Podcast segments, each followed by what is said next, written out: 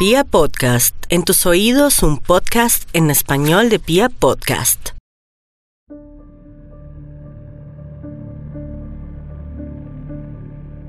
Existe una historia alrededor del mundo que siempre le preguntan a los criminólogos.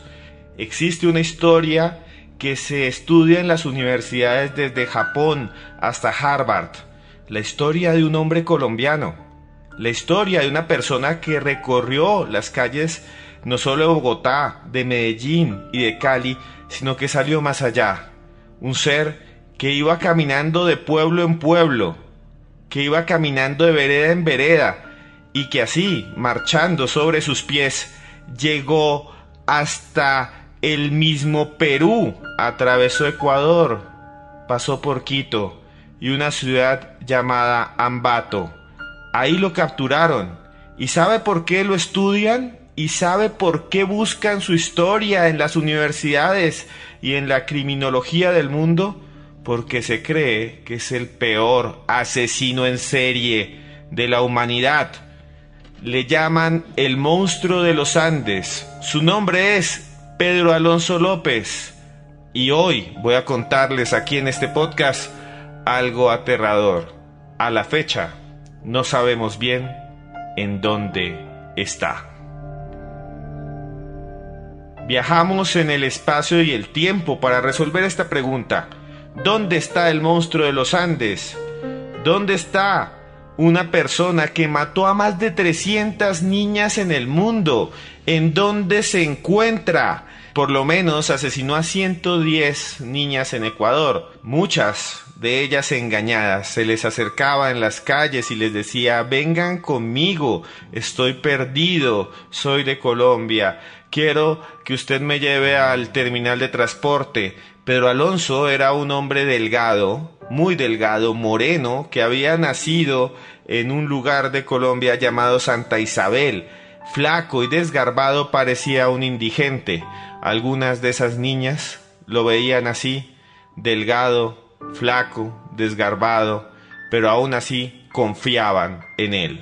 Adicto al bazuco, tenía los dedos quemados y se llevaba a esas niñas y les ofrecía sucres. En ese tiempo en Ecuador no había dólares. Y se las llevaba caminando por las montañas. Él, Pedro Alonso, se había acostumbrado desde hace mucho tiempo a caminar montañas, a robar naranjas, a dormir, entre el campo y así había llegado hasta Quito y así después llegaría hasta Perú. Las niñas confiadas se iban con él y le preguntaban, Señor, pero ¿por qué vamos por acá? ¿Por qué caminamos por estas montañas? Pedro Alonso las embolataba con su capacidad de estafador, con su voz, esa voz maligna del monstruo de los Andes esa voz con la que había estafado a muchas personas toda su vida. Y entonces la seguía haciendo caminar. Y cuando llegaban a un punto de la montaña, les rompía la ropa, se las trozaba. Al fondo seguramente habían pueblos, casas, personas, perros que ladraban, pero ninguno de ellos escuchaba los gritos de las pequeñas. Pedro Alonso ponía sus manos grandes y gruesas, que impresionaron por mucho tiempo a los policías y fiscales, sobre el cuello de las pequeñas, y empezaba a apretar lentamente mientras lloraban, imploraban, rogaban y pedían ayuda de su mamá, una mamá que estaba muy lejos desgraciadamente. Las niñas morían y su rostro se ponía morado, y después Pedro Alonso les terminaba de quitar la ropa y las violaba. Y lo más horrendo es que violaba a las niñas durante la noche y dormía abrazado a sus cadáveres. Al otro día dejaba los cuerpos generalmente botados, como si fueran objetos, dejaba sus cuerpos lanzados a los perros, a los gatos, a las hormigas y se iba. Y desde entonces fue llamado el monstruo de los Andes. Por esos crímenes, por ese tipo de asesinatos, Pedro Alonso López fue capturado en Ecuador. La policía llegó hasta un lugar llamado Ambato, una ciudad, y lo llevaron preso. Ahí lo metieron en una comisaría y después lo llevarían a un penal, a una cárcel, la cárcel García Moreno, que quedaba en Quito, hoy en día es un museo. Y ahí estuvo 16 años. Luego fue liberado, y escuchen bien esto porque esto es realmente grotesco, fue liberado porque se pensaba que ya había cumplido su condena, una condena que muchos dicen que fue bastante injusta. 16 años por matar a una gran cantidad de niñas. Cuando salió del penal afuera lo esperaban las mamás, llorando de las víctimas, le lanzaron piedras y aún así Pedro Alonso López tomó una camioneta del gobierno y fue llevado a la frontera con Colombia. Estamos en 1994 y Colombia está sumergida todavía en las guerras del narcotráfico, la guerrilla crece y los paracos están empezando a matar gente y masacres en los pueblos. Es un año terrible, acaban de matar a Pablo Escobar, entonces a Colombia no le interesan mucho los asesinos en serie. Y entonces lo llevan a la frontera, a Ipiales, y ahí en 1994 los agentes del DAS no saben qué hacer. Les están entregando a un hombre que ha matado más de 300 niñas. Les están entregando al peor asesino en serie de la historia, pero no hay ninguna orden judicial que pueda capturarlo. Pero Alonso está flaco en una esquina, se ríe como un loco, con una cara deforme, una sonrisa macabra. Y entonces los agentes del DAS hicieron vaca, reunieron plata, una cooperacha y cogieron toda esa plata y escuchen muy bien, le pagaron un hotel y se organizaron en turnos extraoficialmente para que no saliera, para que no escapara.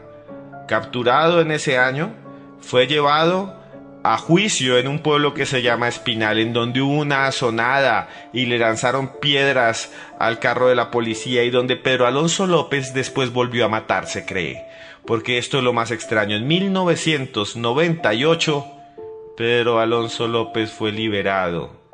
El peor asesino en serie del mundo fue liberado por el gobierno y la justicia colombiana. Injusto y terrible. El peor asesino en serie de la historia de la humanidad.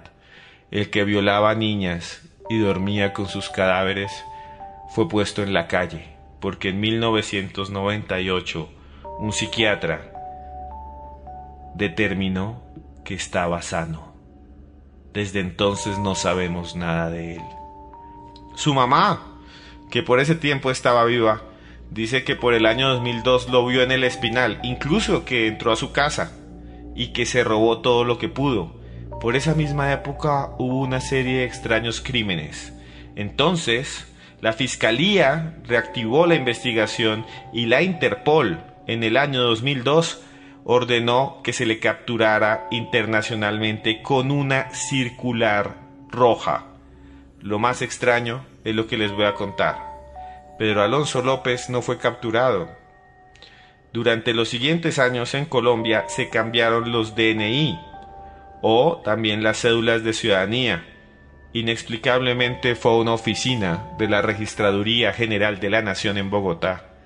Caminó y entró, ya viejo, marchito, y pidió cambiar su cédula. Los operarios, sin saber quién era, le dijeron, claro, señor. Pero Alonso López se sentó frente a una cámara digital del gobierno. Vio otras personas, incluyendo niñas, a su alrededor, y le tomaron la foto. Y esa foto existe. Y se le ve ya viejo, vetusto. Se le observa canoso y triste. Tal vez Pedro Alonso López siga vivo y ande por allí matando gente. Porque nació el 8 de octubre de 1948 y aunque esté cercano a los 80 años, para muchos todavía puede ser letal. ¿Dónde está Pedro Alonso López en este momento? Tal vez está al lado suyo en este momento. Tal vez es el viejito que cuida carros en su cuadra. Tal vez está en Ecuador o tal vez esté al lado de una niña. Muchos dicen que está muerto y eso es lo que afirma la Fiscalía colombiana. Muchos dicen que ya no está con nosotros y que de él solo deben quedar huesos. Pero para muchos no hay pruebas suficientes y su paradero sigue siendo un misterio. Muchas gracias por estar en este podcast, escucha los anteriores. Gracias por estar aquí, mi nombre es Esteban Cruz. Puedes buscarme o pueden buscarme como arroba cruz escribiente en Instagram o en Twitter. Si les gustan mis podcasts, simplemente vayan allá y me dicen en persona qué tema les gustaría. Nos vemos pronto aquí en los expedientes paranormales de Esteban Cruz.